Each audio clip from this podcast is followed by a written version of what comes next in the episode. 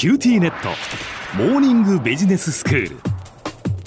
今日の講師はグロービス経営大学院の村尾佳子先生です。よろしくお願いします。よろしくお願いいたします。先生今日はどういうお話でしょうか？今日は生産性が高い人について考えてみたいと思います。はい今ちょうど働き方改革というのがまあいきなりやってきてですね、ええ。さらにコロナ禍でそれが進んできて生産性をいかに上げるかみたいなキーワードを聞く機会が増えてきたのではい、生産性って何だろうというようなところから考えてみたいと思うんですが、うん。まあ、そもそもビジネスにおいては、まあ、たくさんの人が労働力をまあ提供してでそこからじゃあ企業がどんだけ稼ぎますかみたいなところが生産性ということなのでええ。で、まあ、それをベースに、まあ、仕事を個人の単位で生産性が高い人みたいな観点で見ると、まあ、いかにその時間あたりでどれだけアウトプット出していくか付加価値出していくかそんな観点かなというふうに思います。はい。ちなみに似たような言葉で業務効率アップみたいな話があるんですがえええ業務の効率化っていうのはどっちかっていうと業務を見直して、うん。まあ、無理、無駄、無駄みたいなものを省くというふうなところの意味合いが強くってはい。どちらかっていうとこうコスト削減みたいなところの意味なんですよね。ええもちろん企業全体で考えていくと業務の効率化をすればするほど、まあ、生産性の向上につながるというようなところの関係性でもあります。うんちなみにですね日本って実はかなり国際的に生産性が低いって言われてましてあそうなんですね、そうなんです。なので、まあ、逆に今、こういった流れの中で、まあ、嫌顔でも生産性という観点について各企業が見直すということになっていると思うので、ええ。まあ、そういう意味では、実は日本にとっては、この先、急に国際競争力が上がるチャンスなんじゃないかななんてことも、ちょっと実は思ってたりとかします。うん、なんか日本人ってこう勤勉でねあの一はい。生懸命仕事に取り組むから、生産性も高いのかというふうに思いますけれどもそうじゃないということですね。そうなんです。残念ながら、上司がいる限り、早く帰れないみたいな形で、まあこう、どれだけ頑張って仕事してるかって、どちら時間の長さ、いっぱい働いてるかみたいなところが、まあ、伝統的に評価されてきちゃったっていうところが残念なところだったんですよね。うんなんだけど、まあ、今まさにこういう状況になって、家で仕事する人も多いでしょうし、はい、逆にできるだけ出社もしないでみたいな観点になっていったりとかすると、ええまあ、時間を働く価値っていうのは全くなくなってしまって、うん。まあ、いかに短時間で、まあ、どれだけ、えーアウトプット出せるか、まあ、そんな風にガラッと変わっているというようなところなんかもやっぱりあるわけですよね。はい、ちなみに日本って、ちょっと話すみません、それてしまいますけれども、えすごい求められてるサービスの質が高すぎるみたいなところがあって、例えばコンビニって、すごい我々快適にお買い物してると思うんですけれども、はい、実は海外に行くと、もうすごい雑なわけですよね。ってなると、お金にならないところにこうどんだけ無駄にまあ何かかけちゃってるのか、そんな風にもやっぱり言えたりとかして、なるほど。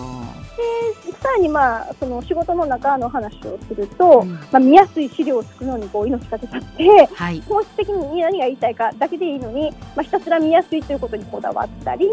ま あ、あとね、今回、印鑑は結構見直す対象になりましたけれども、えええまあひたすら続くなんか上司の印鑑をもらい続けるみたいなところなんかもあって、まあ、そんなところも含めて、まあ、見直す機会なのかななんてことは思ってます。なるほど。で、ちょっとまあ話を戻して、じゃあ生産性が高い人みたいな話で今日は考えていこうとするわけですが、はい、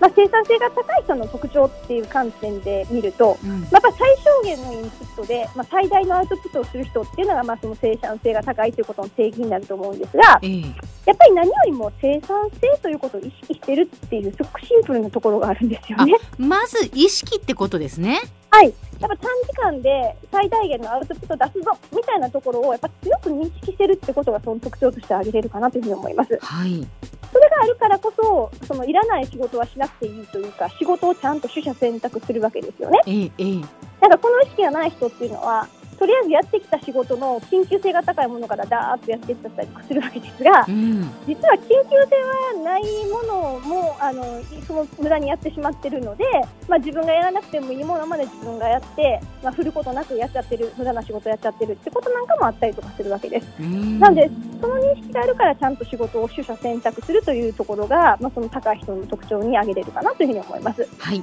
あとは無駄な時間がないです、生産性が高い人は。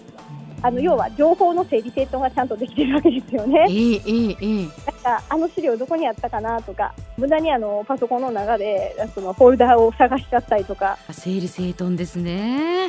そしてまあ同時に、まあ、いろんな効率化の最新ツールってあると思うんですが、新しいものの道具なんかも使使いこなしながら、まあ、仕事に取り組んでいるというようなところが特徴かなと思います。なるほど。新しいものを使うって結構難しいんですよね。そうなんです。よ今回も、まあ、急に在宅とかなって苦労された方も多いんじゃないかなというふうに思うんですけども、ええええ。そういう便利な道具が世の中いっぱいあるわけですよね。うん。で、ようわからんわって思っちゃうともう永遠に使いこなせないんですが、はい。やっぱりまずはやってみよう、ちょっと一瞬時間効率が悪くっても、中長期の自分の時間を削減できるんじゃないかみたいな観点で、まあ、ええ。そんなところを考えていくっていう、まあ、取り組むことも大事かなというふうに思います。そうですねこういう何かがこう起きて、まあ、無理やりやっぱりそれを使わなければいけないってなった時に、はいまあ、やっとねこう使ってみてあ意外とこれ便利なんだってこう今回思ったこともあると思うんですよね。食わず嫌いはダメだってことなのかなとも思います。はい、あと、まあ、普段からそのちゃんとインプットしてるっていう生産性高い人っていうのは定期的にあのちゃんと学んでるっていうことも大きな特徴かなというふうに思います。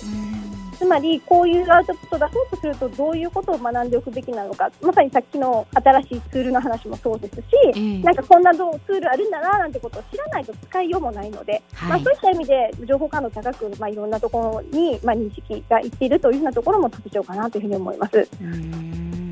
で、まあ、あとは、やっぱりこの生産性が一番ひどくなる時のパターンっていうのは、なんかこう無駄な会議だったりとかするわけですよね。はいはいなんか議論があちこち行って無駄に時間がかかっていってる時に、ポイントはどこですかとか、こういうふうなことはどうですかってちゃんとまとめていくような力を持ってるっていうのも、まあ、生産性が高い人の特徴じゃないかなというふうに思います。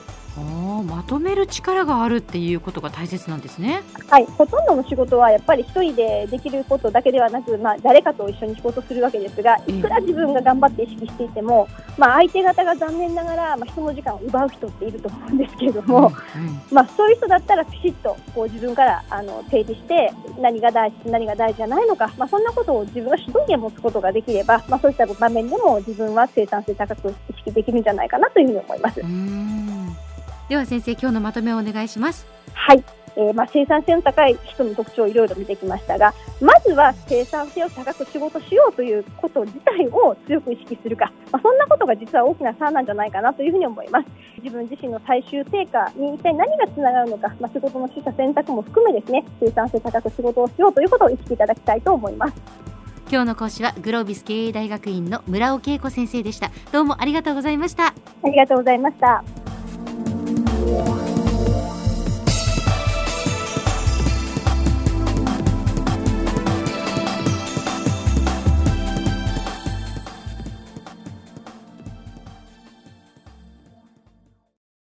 ューティーネット。ビビックにしてから毎日必ず実家の父と母からビデオ電話がかかってくる。元気？で毎日だからそう変わんないよ。痩せたか？で毎日だからそんなに変わってないって